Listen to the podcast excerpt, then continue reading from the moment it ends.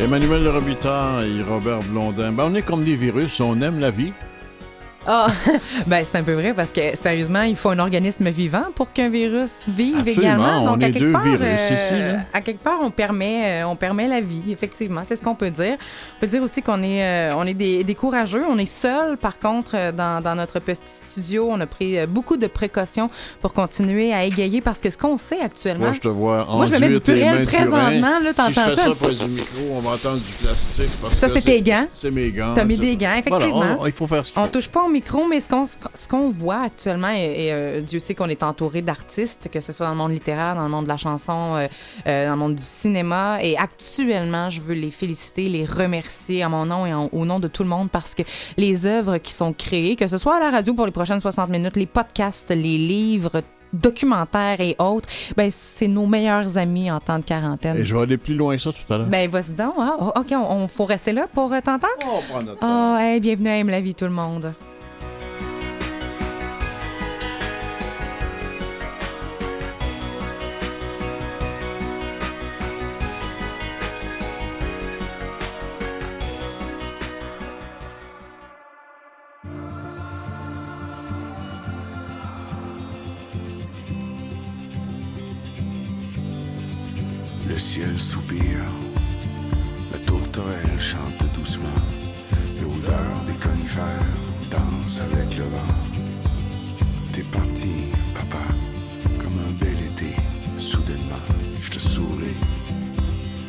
Pleure.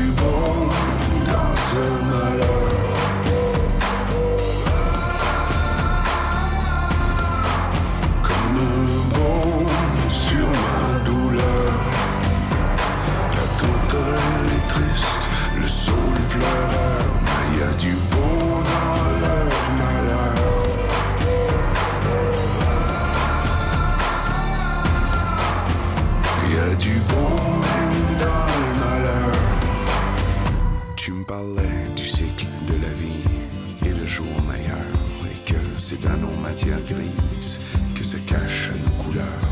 Je m'ennuie de ta paix, de ta force intérieure. Papa, t'avais raison, il y a du beau dans chaque malheur.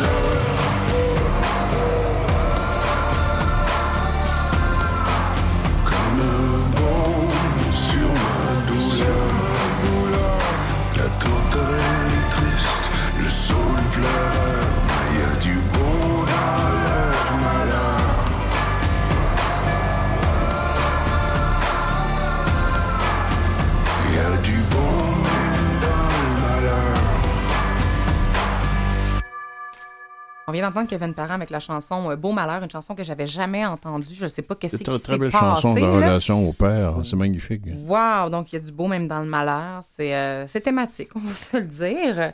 On va en parler du malheur un peu parce qu'on devait avoir un invité qui est bien occupé dans une urgence, c'est pas grave. Mais on va parler un peu de son livre. Il s'agit de Marc-André Dufour, qui est psychologue. Mais avant ça, je voudrais dire quelques affaires parce qu'on on est beaucoup de gens pognés à la maison. On est tous pris à la maison, théoriquement, pour une raison ou pour une autre, pour se, pour se protéger ou protéger les autres. Exactement. C'est c'est extrêmement euh, important.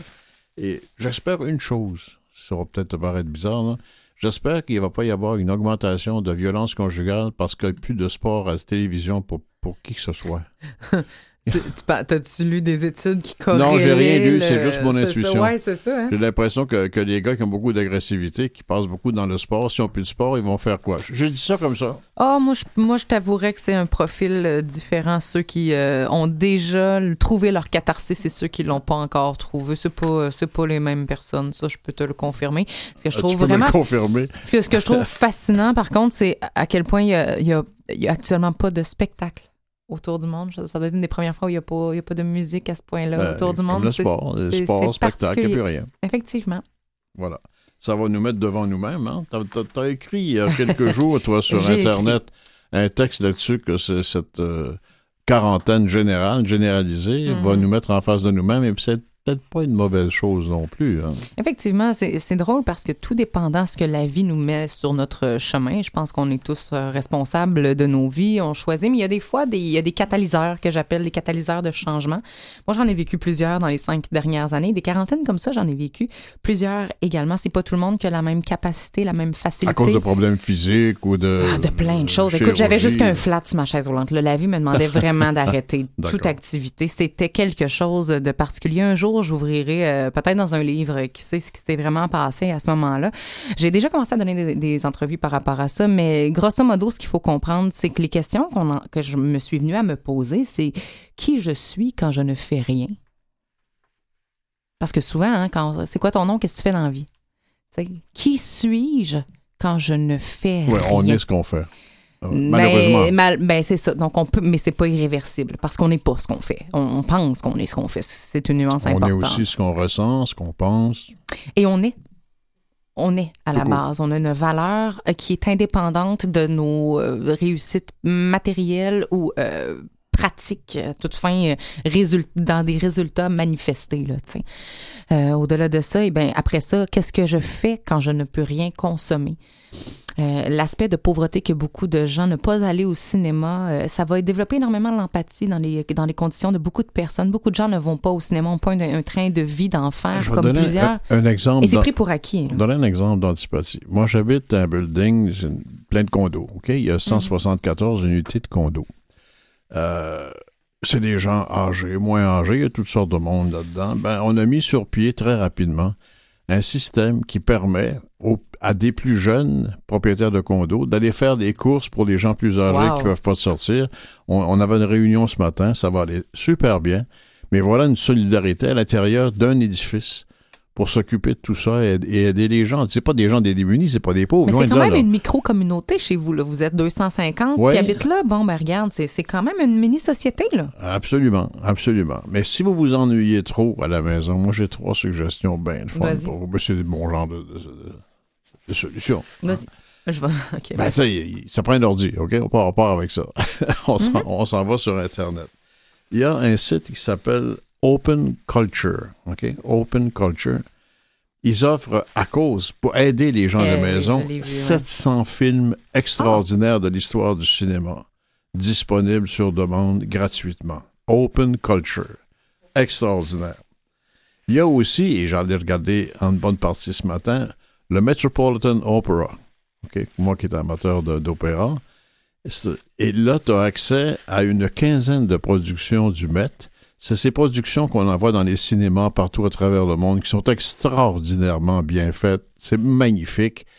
Ben, ils sont gratuitement accessibles au Metropolitan, Op- sur le site du Metropolitan Opera. L'autre est beaucoup plus montréalais. Il y a à Montréal chaque année le Festival des films d'art ou sur les arts. C'est extraordinaire. Bon. ils peuvent pas tenir parce qu'il faut fermer les salles. Ça ne peut pas avoir lieu. Ça va avoir lieu sur Internet. Gratuitement, tu pourras, je pense pas c'est 30 dollars, je pense, pour tout le festival. Et tu as accès à tous les films avec un horaire précis. C'est comme si tu étais au festival, mais chez vous. Ah, ça, je trouve ça extraordinaire. Ben, c'est excitant parce que tout ce qu'on avait comme. Euh, ben, maintenant, la télévision est, est, en fonction. Tu, vas piger ce que tu as envie d'écouter. Il n'y a plus vraiment d'horaire à suivre. On n'a pas un moment d'attente à 6 heures. C'est passe-partout. On se rappelle. Mais là, tu sais, ça recrée un petit peu cet horaire-là. On dépend, dans le fond, d'un diffuseur. On revient un petit peu à, l'ancienne méthode, ce que la télé propose encore. Mais quand même, euh, on, est, on en est beaucoup moins dépendant. Alors que là, je trouve que ça ramène un petit peu ce côté-là qui peut être vraiment super intéressant. Et euh, il y a aussi, euh, j'ai vu passer, puis ça, je le vois beaucoup, euh, beaucoup d'amis. Euh, suivez les, les c'est là, c'est là qu'il est le temps de suivre les pages professionnelles des chanteurs québécois que vous aimez, des gens que vous avez découverts à la voix, des artistes émergents. Allez sur les, voyons le palmarès à disque puis aller, aller découvrir des artistes. Suivez leur page professionnelle. Beaucoup vont offrir des spectacles live, Facebook Live, gratuitement également. Pour se désennuyer, euh, Rick Hughes était, était là hier, je l'ai vu faire. Il euh, y, en a beaucoup que j'ai que j'ai vu qu'elle qui annonçait dans la semaine qu'elle allait avoir des prestations gratuites. Et il y a le il y a le Free pour faire suite à ce que tu as, ce que, ce que tu dis, ce que tu mentionnes, le www.freecodecamp.org camp.org. C'est 450 cours euh, gratuits. Euh, de type universitaire ou de collège gratuits qui sont offerts là. On parle des universités euh, Brown, Harvard, Cornell, Princeton, Dartmouth, Yale, Columbia Universities qui vont offrir leurs cours gratuitement pour des gens qui ont envie d'aller parce que c'est le temps d'apprendre, c'est le temps d'apprendre des nouvelles choses. Tu parlais tout à l'heure de la publication que j'ai fait. Effectivement, qu'est-ce que tu fais quand tu ne peux pas consommer? Moi, une des choses que j'ai fait le plus, c'est m'éduquer. Euh, apprendre des nouveaux, euh, des nouvelles connaissances, découvrir de nouveaux auteurs, de nouveaux, euh, je, les appelle des enseignants, mais nous sommes tous des enseignants les uns pour les autres. Et ça, c'est une des choses que j'ai fait, que j'ai fait beaucoup, beaucoup. J'avais également une relation à la nourriture assez basic, plate. J'ai appris à, créer de nouvelles recettes également. Des épices que tu n'as jamais utilisées dans ton garde-manger. Là. Tape juste cette épice-là, recette. Puis essaye de faire quelque chose de créatif avec ce que tu as chez vous. Tu sais, c'est comme un jeu. en même temps, tu te nourris, tu pas à sortir et c'est agréable. Tu sais, il y, a beaucoup de choses qui sont possibles de faire quand on s'ennuie. À cette heure-ci, on devait vous présenter une entrevue avec Marc-André Dufour sur son livre qui s'appelle Se donner le droit d'être malheureux. Bon, M. Dufour n'est pas disponible actuellement, c'est pas grave, on s'en prendra un jour. Je voudrais parler un petit peu de son livre qui est ah, très intéressant. Qui, est, primordial. C'est publié chez Autré Carré. Se donner le droit d'être malheureux, je le répète, Marc-André Dufour il parle beaucoup du fait de la nécessité d'accepter les inconvénients, les malheurs qui se présentent à nous. On est dedans, là. Si on se regime, puis on veut pas, puis on refuse, puis on dit non, ça sera toujours plus malheureux. Si on embarque dedans, si on dit oui, comme pour une injection. Si vous vous contractez en disant non, ça va faire beaucoup plus mal que si vous l'acceptez, de la petite douleur, ça va être beaucoup moins pire que si vous vous contractez. Alors, il faut dire oui. Et ça, j'avais dit, moi, dans mes trucs sur le bonheur, j'avais expliqué, le malheur, il est inévitable. Il y aura toujours des malheurs, des plus gros, des plus petits. C'est comme des montagnes sur notre chemin. Et si on regarde la montagne, puis la seule façon de, continuer à être heureux, c'est de passer par-dessus la montagne. La plupart du temps, on va se casser le cou. Ce qu'il faut, c'est contourner la montagne. Accepter qu'elle soit là, c'est ce que dit euh, Dufour, se donner le droit d'être malheureux, c'est d'accepter qu'il y a un malheur. Il ne faut pas le rejeter, y faire face et ensuite le contourner pour aller retrouver une période plus sereine derrière. C'est un livre super intéressant. Euh, on s'en prendra avec lui un jour et on en parlera. C'est un livre intéressant et j'ajouterais probablement nécessaire dans un monde où actuellement il y a une grande, grande vague de c'est pas la psychologie positive parce que la psychologie positive c'est pas nécessairement ça mais il y a une euh, j'appelle ça la culture de, high vibration Aquarius euh, euh, tu sais comme tant que aimes puis peace and love puis tout est beau puis accepte puis pas d'émotions négatives puis on augmente nos vibrations puis à un moment donné de la peine c'est de la peine de la colère c'est de la colère de la culpabilité de la honte. Du ressentiment ça existe et tant que tu le regardes pas malheureusement une contrôle. hein. Mettre de la lumière sur ce qui est noir, ça te permet de te le réapproprier puis d'arrêter de se fragmenter parce que c'est ce qu'on fait depuis qu'on est tout jeune. hein. Quand on est en colère, souvent c'est pas là qu'on a les meilleurs traitements de nos parents, de nos amis, de nos enseignants et pourtant on est en train d'essayer de communiquer un message. Donc nous on a internalisé cette rétroaction négative là. Quand je suis en colère, je suis un petit peu moins aimée. Fait que notre colère est déjà enfouie dans une place que ça nous tente pas d'aller piger. Puis malheureusement, elle contrôle nos affaires, sais. Elle fait qu'on est, on pogne les nerfs, mais d'une manière beaucoup plus grande quand quelqu'un va nous couper sur la route. Alors que ça aurait pu ne pas nous déranger si on était vraiment fâchés après ce qu'on était vraiment fâchés pour vrai. On en parlait la semaine passée de ça. Euh, de, de pleurer nos peines dans le moment qui arrive plutôt que les déplacer. Comme ça, ben, quand on se pète un ongle, on va avoir moins de peine. Parce que c'est pas ça l'objet de notre Il faut peine. ajouter à ce que tu dis la délinquance qui actuellement est vraiment pas souhaitable. Sais, quand on a une- une chaîne, c'est solide dans la mesure où c'est à la solidité du plus faible de ses maillons. Mhm. Alors, il y a actuellement des délinquants en société, des sociétés, des individus. Je dis, non, ils ne croient pas à rien du tout. Moi, j'y crois pas. Ils font quand même, ils deviennent des facteurs, des vecteurs de transmission de virus par, par tête dure, par égocentrisme, égo total, en fait. Moi, tu sais ce que Et je moi, vois je les haïs profondément, là. Moi, je vois du déni, puis derrière le déni, il y a de la peur. Hein? Si ces gens-là, c'est la façon de faire face à la peur qu'ils ont à l'intérieur d'eux. Malheureusement, ça touche d'autres euh, gens. Il y a beaucoup de troubles de santé mentale comme ça qui, à cause d'un sentiment légitime à l'intérieur d'une personne, ça fait du mal à d'autres parce que c'est Mais moins ça n'entraîne pas chez moi, comme pour d'autres déviances, un espèce de respect de la différence. Moi, je suis prêt vraiment à sévir contre les gens qui jouent à ça. là. Ben écoute, je t'en- je t'entends. Simplement que je. Puis là, tu, tu parles dans, le- dans le dans le contexte actuel du COVID-19. Moi, je parlais vraiment d'une manière générale dans nos vies parce qu'on a encore des vies. là. Il faut voir ça comme euh, sur un étendu. On pourra l'appl- l'appliquer l'année prochaine puis l'année suivante. Présentement, la situation, elle est extrêmement particulière. Extrêmement particulière. Là, je veux dire, euh, t'es, t'es un petit peu plus vieux que moi, à peu près quoi, on a six mois de différence Ben, je me souviens qu'au Moyen Âge, euh, on avait connu ça. Je me souviens Ouais, de la grippe espagnole. Je me souviens de tout ça, moi. T'étais, t'étais là au Moyen Ben ouais, Âge. ben Ben, ouais. garde, ben J'ai garde. survécu, moi. Oui, oui. Hey, regarde, hein? Non, mais. Donc, euh, donc pour en revenir à, à Dr. Dufour, qui est un psychologue, effectivement, euh, Dr. Marc-André Dufour, euh, je, je trouve très intéressant ce qu'il mentionne parce que c'est comme s'il coupait la, la corde à ce qu'on est habitué de faire depuis toujours, c'est-à-dire fuir la souffrance intérieure, fuir nos malheurs.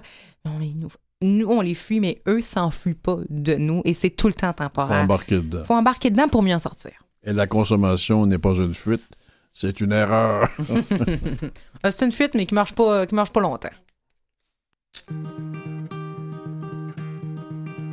I will fight. I will fight for you. I always do until my heart is black and blue. I will stay. I will stay with you. We'll make it to the other side like lovers do. I'll reach my hands out in the dark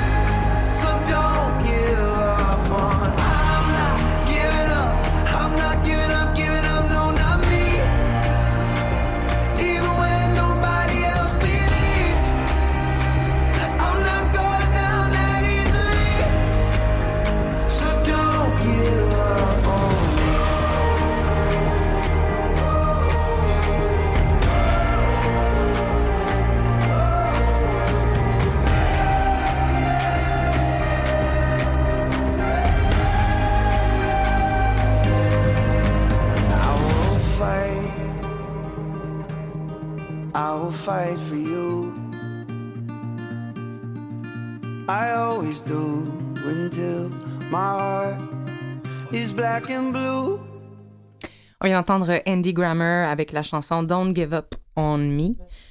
Ne m'abandonne pas. Et on va parler de gens qui abandonnent. Est-ce que tu as déjà eu envie d'abandonner au moins une fois dans ta vie? Quatre fois par jour? Ben, non, mais il y a des Mais journées je recommence sept.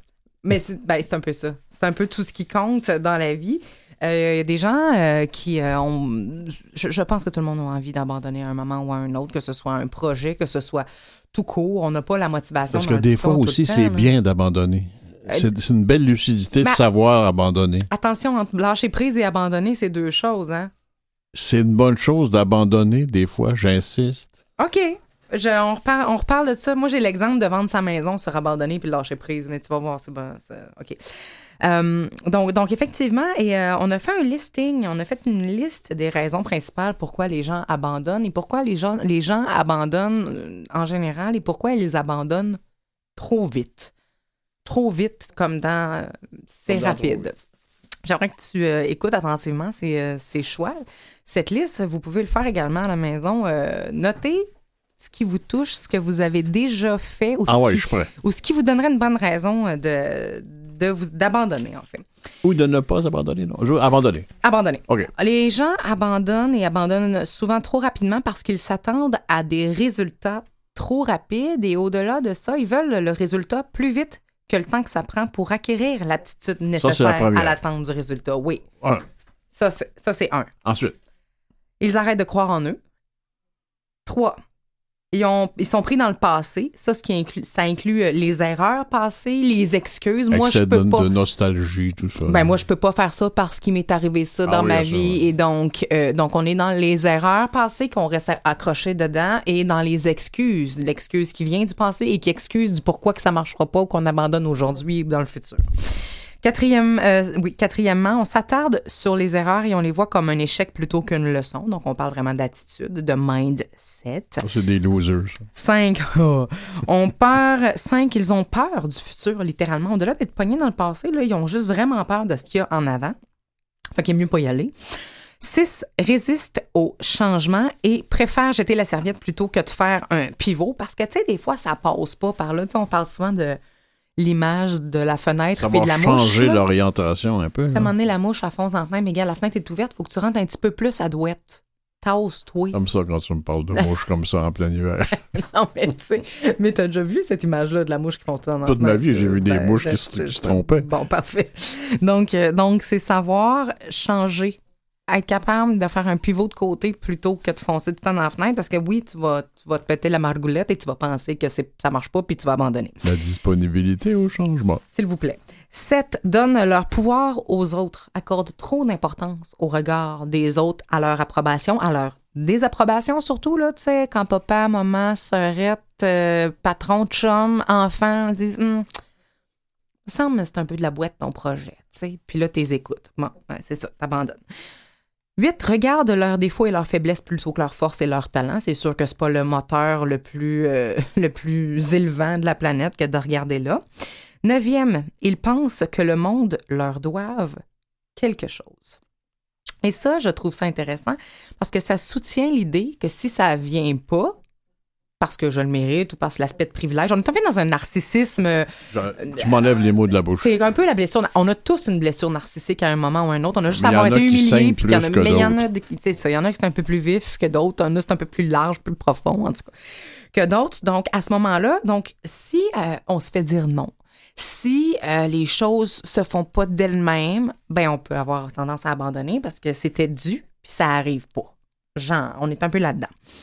Euh, donc, euh, 10 euh, ont plus peur des échecs qu'ils ne désirent réussir. Donc, le prorata entre le désir de réussir et la peur Le d'échouer. moteur est plus négatif que Malheureusement. positif, ouais. 11 ne visualisent jamais tout ce qui est possible et ne restent pas assez longtemps sur leurs idées pour la voir se manifester. Ça, c'est les gens. tu sais, Il y a des gens qui sont dans la parade, qui font la parade dans la vie, puis il y a des gens qui regardent passer la parade. Selon tu viens de parler, là, c'est des gens qui regardent passer la parade. Mais c'est aussi des gens... Et ils changent d'idée à à chaque, niveau char catégorique. Exactement. Exactement. Fait que c'est sûr que ta, première idée aura pas eu lieu d'être. T'as pas écrit, t'as rien écrit, t'as pas appelé personne, t'as pas fait un pas de wow. Je veux un T'attends manteau le prochain d'hiver. char allégorique. Là, tu veux un manteau d'hiver, mais là, finalement, tu veux des crocs. Ben, c'est sûr que si c'est rendu que tu veux des crocs puis qu'ils se vendent pas au même magasin que ton manteau d'hiver, tu te diriges pas dans le même magasin. Ton manteau d'hiver, tu le trouveras pas. Ton premier plan vient de péter. Mais là, après des. Non, mais c'est tout le temps ça. Mais mets-la à l'échelle. Tu peux pas vouloir tout le temps une nouvelle affaire à chaque seconde. Ça, ça marchera pas. Puis ça va te décourager aussi parce qu'au bout de sept jours, tu vas avoir sept, sept nouveaux items que t'auras, qui se vendent pas dans le même magasin. T'en auras pas un sur, cinq, sur sept, tu sais. Fait que ça, c'est le, le 11e. Le 12e, sentent qu'ils ont quelque chose à perdre plutôt que quelque chose à gagner. Ouais, pessimiste. hein. La peur de perdre ce qui est dans l'état actuel plutôt que d'aller gagner quelque chose. 13, ils travaillent trop. Ça, c'est le cas des gens qui peuvent faire trop d'efforts. Là, on parlait des fois de surcompensation. Tu sais, des fois, less is more. On- nos sociétés nous ont appris que l'effort, c'est ça qui mène au résultat. Des fois, tu l'as dit, peut-être que lâcher prise. Prendre un petit pas de côté, de recul. Slack la poulie. Slack la poulie, comme on dit. Au lieu de te mettre dans un burn-out, te fatiguer parce que là, tu vas abandonner, puis c'est peut-être ton corps qui va, qui va t'abandonner. Fait que ça, c'est une des choses. Pense que leurs problèmes sont uniques, ne touchent qu'eux. Ça, c'est le quatorzième, ce qui fait qu'ils pensent que c'est un peu la- la- l'aspect victimite, là. C'est pourquoi c'est à moi que ça arrive. Il y a Un juste peu moi narcissique qui- aussi, hein. Bah, ça. Et quinzième, ils se laissent distraire parce que les autres font. Donc, se mettent à se comparer. Moi, je pousse pas aussi vite que l'autre. Se mettent à se décourager parce qu'ils regardent ses côtés, comment les autres font leur examen. Si elle a décidé de faire toutes les questions en développement avant, c'est sûr qu'à quatre pages de fait, si toi, tu as commencé par les choix de réponse, c'est sûr que tu as plus de questions, mais que ça paraît moins de répondu. Tu comprends? C'est-tu qu'est-ce c'est-tu la fin de ta liste? Oui, c'est la fin de ma liste. Moi, c'est la première. C'est quand ça va passer vite. T'es de même? Ah oui, oui. Moi, euh... oh mon Dieu, toutes ces réponses. Ça, euh, mesdames et messieurs, c'est complètement faux. Non, je sais. je le sais. euh, C'est je- une grosse menterie. J'y pense, je te le dis à la fin de l'émission. Vous écoutez Aime la vie. Aime la vie avec Emmanuel Robitaille et Robert Blondin encore pour 30 minutes. On va aller rejoindre dans quelques minutes Edith Lemay et sa fille Mia au téléphone. Euh, on parle voyage. Ça peut être audacieux dans ces moments, euh, dans ces moments de turbulence, mais vous allez voir que dans quelques mois, ça va prendre tout son sens, mais encore plus que vous pensez. Dans quelques instants.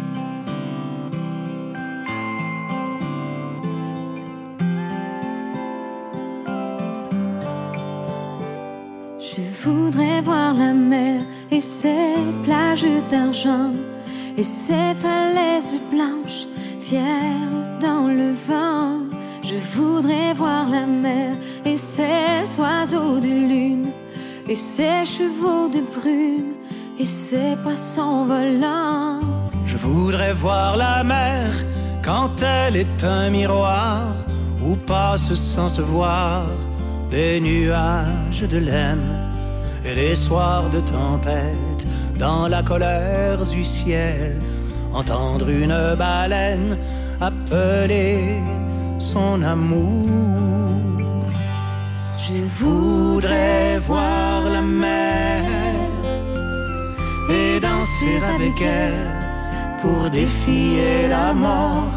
Je voudrais voir la mer et danser avec elle pour défier la mort.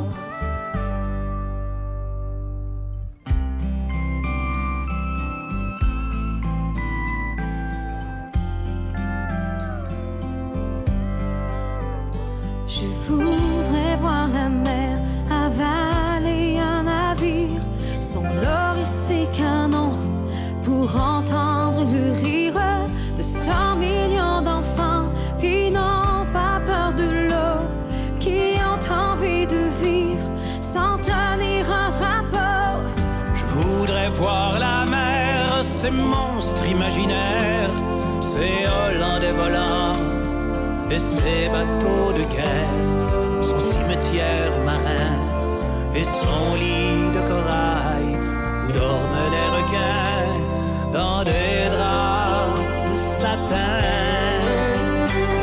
Je voudrais voir la mer et danser avec elle pour défier la mort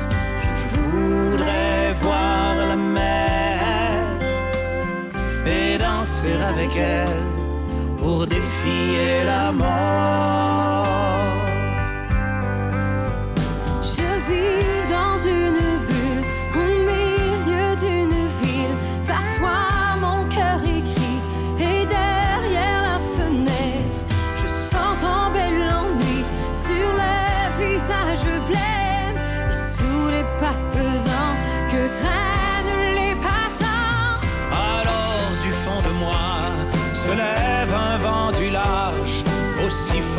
Que l'orage, aussi doux qu'un amour. Et l'océan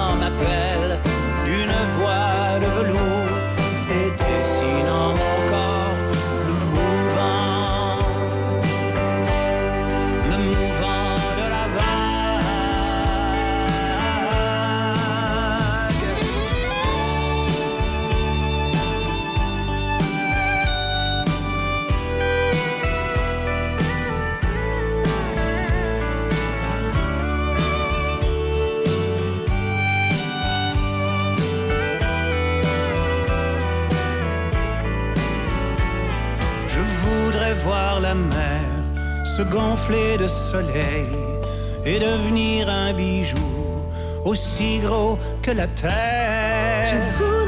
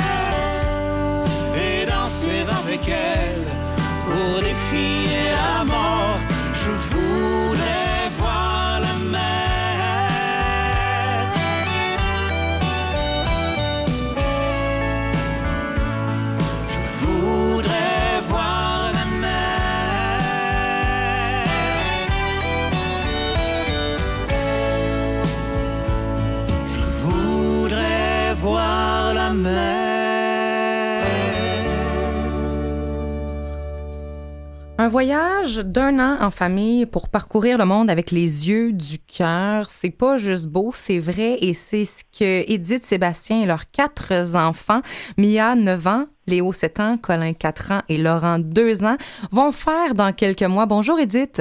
Bonjour. Merci d'avoir accepté d'être parmi nous, de nous exposer votre magnifique histoire parce que plusieurs peuvent trouver audacieux, voire un peu de la folie de partir un an complet en famille avec un enfant de deux ans. Je veux dire, moi, à part ma sœur, toutes ses amies sont restées chez eux. Elle est allée au Costa Rica. Mais tu sais, il y en a qui peuvent pas, euh, avoir ce courage-là de partir avec de- des enfants en bas âge. Mais c'est pas tout ce qui qualifie votre belle folie. Qu'est-ce qu'il y a d'unique dans votre famille qui fait que ce périple-là est encore plus audacieux? Ben nous, on a trois enfants qui ont reçu un diagnostic de rétinite pigmentaire. Donc, ils vont euh, progressivement perdre la vue. Donc, c'est un peu ce qui nous a euh, vraiment incité à partir à, à l'aventure, à aller leur montrer le, le monde. La rétinite pigmentaire, est-ce que vous pouvez nous expliquer c'est quoi plus précisément? Parce que c'est Ben, pas un mot qu'on entend souvent, c'est un gène récessif, c'est ça? Oui, exactement. C'est une maladie dégénérative de la rétine. Donc, euh, c'est euh, ben, deux gènes qui sont euh, défectueux là, chez les trois enfants. On avait, euh, Sébastien et moi, chacun un gène qui était défectueux, puis on l'a passé à trois de nos enfants. Euh, donc, progressivement, leur rétine va se détériorer, puis ils vont perdre la vue tranquillement. là. En général, c'est de l'extérieur vers l'intérieur. Jusqu'à ce que euh, la, la vue soit perdue complètement. Et c'est Mia, à l'âge de deux ans, qui vous a mis la puce à l'oreille. Oui, exactement. Ben, quand elle était toute petite, souvent, elle se levait la nuit, puis elle rentrait dans le mur, elle rentrait dans les meubles. Donc, euh, on n'était pas sûr au début. Tu sais, pour nous, ça nous semblait normal. C'était notre premier enfant, donc on n'avait pas vraiment conscience que Ouais. c'était Mm. problématique. Euh, mais avec le temps, on, a- on s'est vraiment rendu compte qu'il y avait quelque chose qui clochait. Fait qu'on l'a amené chez un, chez un optométriste, puis on a parlé du problème. Ils ont fait quelques tests, puis ils nous ont référé chez, chez un, un ophtalmologiste. Et là, le diagnostic, c'est pas un diagnostic qui est nécessairement rapide à recevoir, si j'ai bien compris. Non, exactement, parce que il n'y a pas vraiment, tu sais, en regardant dans l'œil, on peut pas vraiment détecter euh, la dégénérescence. Il faut vraiment noter tranquillement qu'il y ait, que la, la vision dégénère. Euh, ça, c'est une façon de le détecter. Puis sinon, c'est dans les gènes. Mais comme il y a à peu près 100 gènes qui peut, qui peut euh, causer la rétinite pigmentaire, c'est pas nécessairement évident à détecter. Donc, à ce moment-là, on a, on a quand même la notion que Mia euh, perdra la vue. Il y a euh, Léo qui arrive entre-temps. Lui, actuellement, n'a aucun symptôme. Colin et Laurent euh, sont comme Mia, donc tous atteints de rétinite pigmentaire. Et ce qui est intéressant, c'est que quand vous allez à l'école, finalement, avec cette nouvelle réalité qui est la vôtre, euh, bon, vous vous dites, euh, on va, on va leur faire apprendre le braille, ça va être intéressant, ça va les aider, et on vous dit, Hum, ça va être moins utile que de développer leur mémoire visuelle. Mhm. Oui, ce qu'on nous a dit, c'est ce qu'on a suggéré, c'est vraiment de faire le plein d'images. Pour, euh, elle nous disait, par exemple, ben, d'ouvrir des, des dictionnaires, puis de regarder des photos d'éléphants, des photos de, de choses pour qu'il y ait euh, une idée de à quoi ressemblent les choses. Donc là, vous les amenez voir les lions qu'il y a dans les livres, les vrais lions, les éléphants qu'il y a dans leurs livres, les vrais éléphants. Exactement. Nous, on s'est dit, ben, tant qu'à remplir leur mémoire visuelle, ben, faisons-le euh, en grand. Allons voir les choses pour de vrai.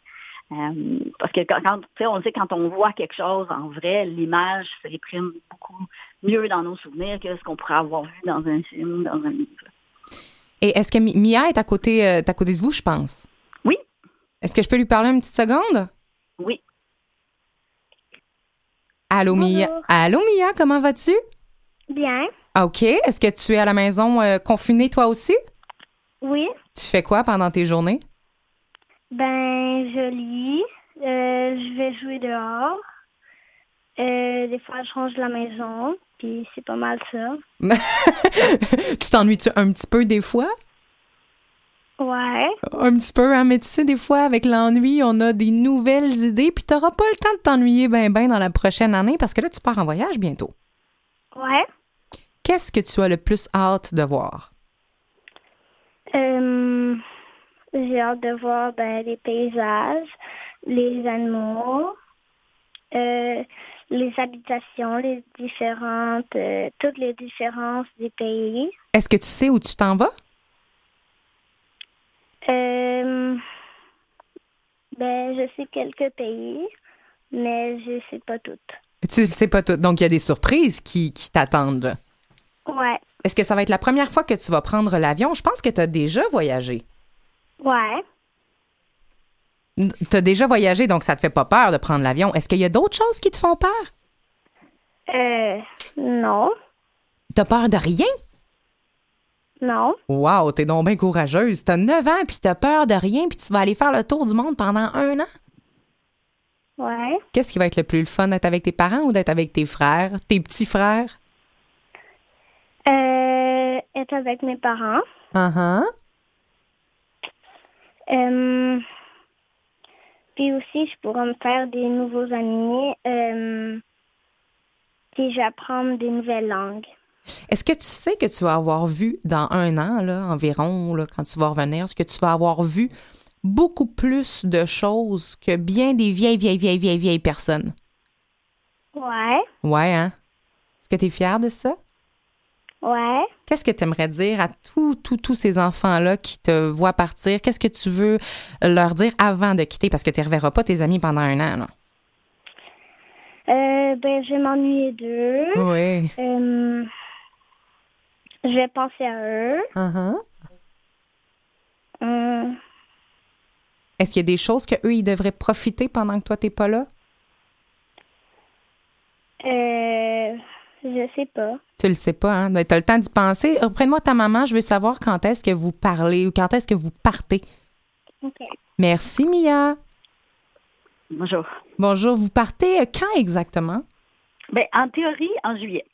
En théorie, en juillet. C'est sûr que là, on est en. Tout le monde, tout le monde est un peu arrêté. C'est sûr que les, les plans peuvent changer en- à ce moment-là. Comment on prépare un aussi gros voyage pendant un an avec quatre enfants? Eh, ben, il y a toute la préparation euh, des bagages. la partie un peu la plus stressante, euh, parce qu'il va falloir trouver moyen de rentrer euh, les vêtements, puis euh, tout ce qu'on peut avoir besoin pour un an dans deux sacs à dos. Non, non, moi, je vois ma soeur qui a deux enfants bas âge puis qui vient passer la fin de semaine de Pâques, puis c'est capoté. Donc, j'imagine qu'un an à quatre enfants autour du monde, c'est vraiment de l'organisation à ce moment-là. Oui, il y a vraiment l'organisation à ce niveau-là, puis il y a toute la, la collecte d'informations. Euh, donc, essayer de, bon, déjà d'établir un itinéraire, de Mhm. voir euh, où, on, où on pourrait aller, à quel moment de l'année, combien ça va coûter. Puis euh, après ça, il n'y a pas tellement de planification, c'est de savoir bon dans quel pays euh, est-ce qu'il y a des, des- des trucs intéressants à faire, des bons noms de restaurants, de- d'auberges. Mais euh, on achète, pour le moment, on a acheté juste un billet d'avion, puis on pense pas planifier vraiment plus que quelques semaines en avance pour pouvoir se garder une certaine flexibilité. Donc là, vous avez juste un billet aller, c'est bien ça? Oui, exactement. Et vous savez pas finalement quand vous revenez. Quel est Euh, votre. aucune aucune idée, quel est votre euh, premier arrêt? Euh, première, ben, on arrête une semaine euh, à Bruxelles. On a des amis là, on va faire une espèce de pause pour euh, absorber le décalage horaire avant de vraiment partir à l'aventure. Puis après ça, notre premier vrai départ, ça va être Saint-Pétersbourg en Russie. Ça va être. Hein, hein, je vois Robert qui est à mes côtés parce que je ne suis Hey, pas seule. Le musée, le musée est extraordinaire, Saint-Pétersbourg. Oui, c'est un très beau musée. Je suis déjà allée. euh, les musées avec les enfants, par contre, des fois, ça peut être un peu... euh, disons qu'on n'en profite pas autant qu'on aimerait. Je peux-tu euh, vous suggérer un truc? J'ai fait ça aussi avec mes enfants. On arrive dans une salle de musée, quel que soit le musée, et le, le concours, c'est on a deux minutes de silence. Trouvez-moi la toile ou la sculpture qui vous plaît le plus pour voir si on va se ressembler dans nos choix. J'ai eu un plaisir fou avec les enfants à faire des, des hit parades de toiles comme ça. Ah, c'est intéressant. Je la garde en note. Ah ben, c'est surtout qu'habituellement, quand on fait des jeux comme ça, on s'en rappelle encore plus de quelle toile on a choisi puis de quelle toile on a vu. Pour, euh, pour vous, Edith, ben pour toi et Sébastien, finalement, qu'est-ce qui est le plus important dans ce voyage-là? La mémoire visuelle, tout ce qui va être vu ou les rencontres qui vont avoir été effectuées à travers tous ces pays-là? Mais je pense que c'est dur à, à Mhm. prioriser. C'est sûr que la mémoire visuelle, c'est important, mais la réalité, ils vont se rappeler surtout de ces rencontres-là. Euh, ils vont surtout apprendre beaucoup.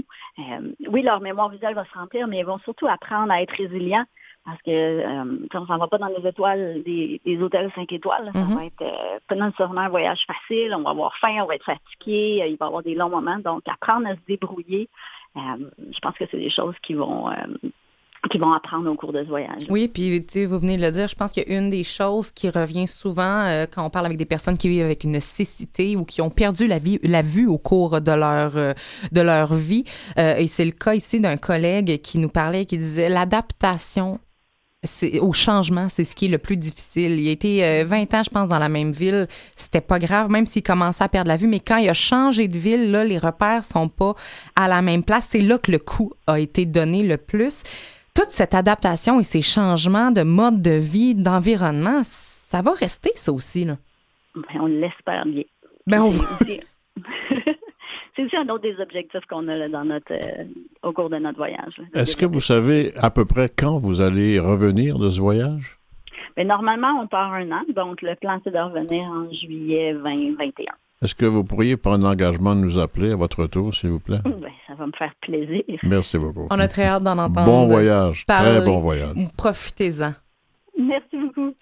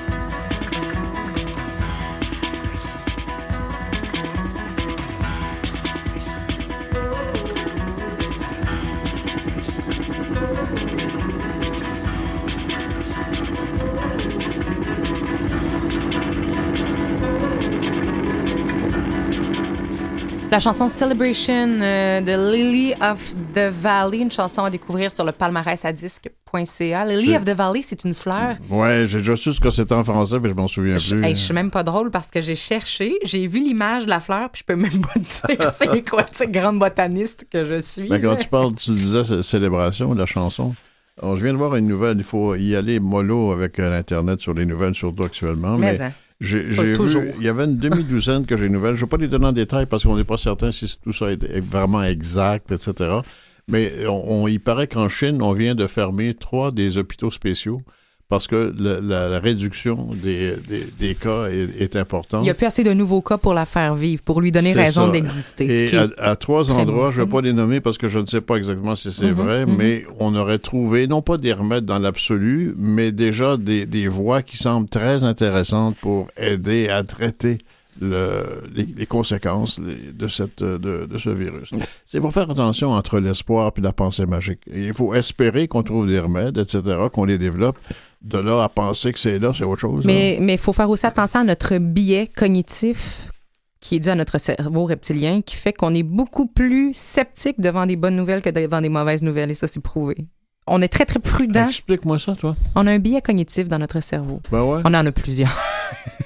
on en a une cinquantaine. D'ailleurs, faudrait que je fasse des chroniques pour. J'ai fait des chroniques à M l'été l'année dernière sur les biais cognitifs. Mais euh, euh, on, on va être beaucoup plus sceptique devant une bonne nouvelle qu'on va qu'on peut qualifier comme pensée magique qu'une mauvaise nouvelle qu'on va avaler tout rond. On va être beaucoup plus à même de prendre une mauvaise nouvelle telle quelle. C'est nos sans réflexes vérifier. de défense qui font ça? En fait, oui. On n'a pas le temps d'aller vérifier. On, on s'abri aux abris. Ah, j'aurais pensé le contraire, qu'on s'accroche au moindre espoir, même s'il n'est pas solide. Au contraire, on, contraire. est- on a un esprit critique naturel. devant les. Oui, on, on veut tous de la magie, mais personne n'y croit. Ce qui fait qu'on va avoir vraiment. On va beaucoup plus. Comme là, on met, on met des gants blancs, on, fait attention à ces nouvelles-là qui sont-elles vraies, mais on va beaucoup moins douter. On va lancer beaucoup plus facilement les alertes sans double vérifier à ce moment-là, parce que notre cerveau reptilien nous amène à vouloir. les alarmes vont être beaucoup plus. Comme c'est comme les événements négatifs dans nos vies vont être beaucoup plus rappelés facilement que les éléments positifs, parce que notre cerveau reptilien a tout, tout intérêt à s'en rappeler davantage. S'il s'en rappelle pas, il meurt. Tu comprends-tu? Ouais, c'est- c'est une, arme, finalement. C'est une arme intéressante de défense, là. Exactement. Oh, wow. Hmm? Et, que- et ça, c'est tout le monde. et, Et ça, c'est tout le monde. Emmanuel, euh, ce qui nous arrive, est-ce que ça t'affecte, toi? Es-tu de mauvaise humeur, craintive? Euh, Comment tu, comment tu te sens là-dedans? Je te donne ça la réponse euh, compliquée ou la réponse? Simple? Ah oui, non, vas-y, on est capable. Mais il y a deux niveaux. euh, oh, il, y a deux, il y a deux niveaux à, à ta question. Je vais répondre la, la- la réponse simple. Je, je suis quelqu'un d'hypersensible. Je capte énormément de choses. Donc, je te dirais que l'énergie actuellement est assez basse de, de peur et, et ça, moi, ça m'affecte. Il a fallu que je me, je, me, je me calme un peu puis que j'aille méditer puis que j'aille m'upgrader à patente parce que personnellement, moi, euh, non, ça ne m'affecte pas dans une certaine mesure. Au des quarantaines, j'en ai vécu comme je t'exprimais. Quand on se responsabilise, qu'on on dédramatise pas ce qui se passe, pas les gens qui décèdent en Italie puis en crémation puis que euh, les gens n'ont pas le temps de voir leurs proches parce qu'ils... Tu sais, je suis pas niaiseuse. Par contre, non, je ne suis pas dans la dramatisation. Je fais ce que je peux faire en tant qu'individu. Je reste à la maison, puis rester à la maison, pour moi, c'est pas une inquiétude. Euh, le gouvernement a pris des grandes mesures, mais comme j'ai écrit dans ma publication plus tôt cette semaine, j'ai vécu d'autres moments difficiles dans ma vie, puis le gouvernement allait pas me prendre en charge, je ne savais pas ce qui se passait. Et si ça peut augmenter l'empathie de situations de vie qui sont différentes de que ça tout va bien c'est là qu'on va comprendre qu'il y a des gens qui sont isolés tout court et des gens qui vivent dans la pauvreté tout court, des gens qui perdent leur emploi puis qui du jour au lendemain en ont pas de mesures pour savoir ce qu'ils vont faire le mois prochain. Là, on est chanceux, tout le monde est dans le même bateau, fait qu'on s'écoute. Moi personnellement, Et ça nous empêche d'être uniquement attentif à ce qui nous arrive à soi, parce que comme c'est la même chose pour les voisins, on peut pas euh, se, mettre un pas en avant en disant je, fais pitié, euh, occupez-vous de moi, là. On est tous pareils, là. on est tous pareils, effectivement. Donc, euh, je, je pense pas non plus que de. je, non, je, pense sincèrement que le système immunitaire est très sensible au stress également. Il y, il y a une nuance entre le déni et s'en faire et se nourrir du drame parce qu'il y en a qui se désennuient aussi. Là, on va se comprendre. Là, je m'excuse, je vais être super plate. Là. Euh, ce qui arrive est réel. C'est grave, ça a pris des grosses proportions. Il y a un message derrière toute chose dans la vie. Est-ce qu'on a un apprentissage individuel à faire? Oui. Est-ce qu'on a un apprentissage collectif à faire? Oui. Est-ce qu'il y a un apprentissage mondial? Oui. Maintenant, est-ce que, euh, est-ce que je vais profiter de ce temps-là pour créer des nouvelles recettes, comme je disais? Ben, idéalement, oui. Moi, j'ai des chansons à aller écrire. Ou Si je vais le faire. Ou créer aussi de nouveaux réseaux humains. hein. Et ce que j'ai écrit aussi dans cette publication-là, c'est, je disais, qu'est-ce que je fais quand je ne consomme rien, mais aussi qu'est-ce que j'ai toujours voulu faire et que je ne faisais pas, parce que je n'avais pas le temps? Et par-dessus tout, ça m'amène devant le fait accompli qu'actuellement, j'ai le temps, je n'ai plus d'excuses et je le fais pas plus. Fait que ce livre-là de, de cet auteur-là qui flash Ouais. quand tu le nommes, là, ou, ou- ou cet opéra-là que tu dis que tu veux, ou que tu veux te mettre à la menuiserie, ou que tu... Si tu le fais pas là, là, c'est parce que ça, ça te tentait pas vraiment. Puis ça, il faut se responsabiliser aussi, à se dire, tu sais quoi, je pense juste que je suis pas motivée à ça. Puis c'était pas vrai. Pas vraiment. Non, mais tu comprends? C'est là que tu vas voir ce que tu avais vraiment envie de faire, puis finalement, ce qui était pas nécessairement vrai, tu sais. Puis ça aussi, c'est un beau constat d'arrêter de se mentir. Moi, ça m'a fait quelque chose, mais c'est c'est très différent. Euh, moi aussi, j'ai fait toutes sortes de choses dans, dans ma vie qui étaient plus ou moins agréables et d'autres qui étaient formidables. Il y en avait plus de formidables, heureusement. Mais à un moment donné, c'est que j'ai offert à quelqu'un d'aller faire des courses pour lui parce qu'il avait 70 ans et plus. Il m'a dit Hey, le cave, t'as trois ans de plus que moi. Ah, t'es dit? Alors, je, je venais de comprendre quel âge j'avais. Mais c'est vrai, non, mais c'est intéressant ce qu'on dit. Puis je, je pense que la plupart des gens, parce qu'il faut se dire aussi que les gens qui prennent la parole sont souvent des gens qui sont très polarisés. On est une bonne gang, je pense que dans ceux qui nous écoutent, je sais pas, je pense qu'on est à peu près à la même longueur d'onde ici aussi, pour se dire, regarde, on n'est pas, on n'est pas des autruches, mais on n'est pas non plus en train de, s- de- de- d'en rajouter une couche. Tu comprends? Tu t'es-tu fait faire tes courses par euh, des gens? Est-ce que tu acceptes? Ben non, j'y ai été. Je- parce que je te connais un petit peu quand même. là. C'est vrai qu'on t'amène dans un état de vulnérabilité que personne n'aime actuellement. là. Non. Toi, tu Euh, le gères comment, ce côté-là? euh, très mal. Non, mais c'est, je te crois. La, la vulnérabilité, moi, je l'ai acceptée depuis longtemps dans plusieurs domaines. Mais l'autonomie de ce que je peux faire et de ne pas le faire quand je peux le faire, comme c'est le cas maintenant, Que quelqu'un d'autre décide ce que tu peux faire ou ce que tu peux pas faire, disons. là. ses nerfs un peu, ça. Mais c'est, ben, tu vois, mais alors je c'est peut-être. je le fais, ça, ça, cela dit. Oui, mais mais, c'est c'est peut-être là ton, ton Il faut- enseignement individuel. Il faut que je me parle d'en face un peu. Donc, c'est ça qu'on veut dire par enseignement individuel. C'est ce qu'on veut dire par apprentissage. C'est ce qu'on veut dire par évolution. Je sais pas quel genre de leçon vous êtes en train d'avoir, vous, actuellement. Qu'est-ce qu'il faut que vous vous disiez d'en face dans le miroir comme il, Robert? Il était temps qu'on souhaite joyeux Noël, joyeuse Pâques. Là, on se souhaite joyeuse quarantaine. Joyeuse quarantaine. Profitez-en en masse avec vous-même. Merci à Maurice Bolduc en régie. Merci à Claire Guérin à la recherche. Merci à Louis Garon à la coordination. Merci tout le monde et prenez soin de vous.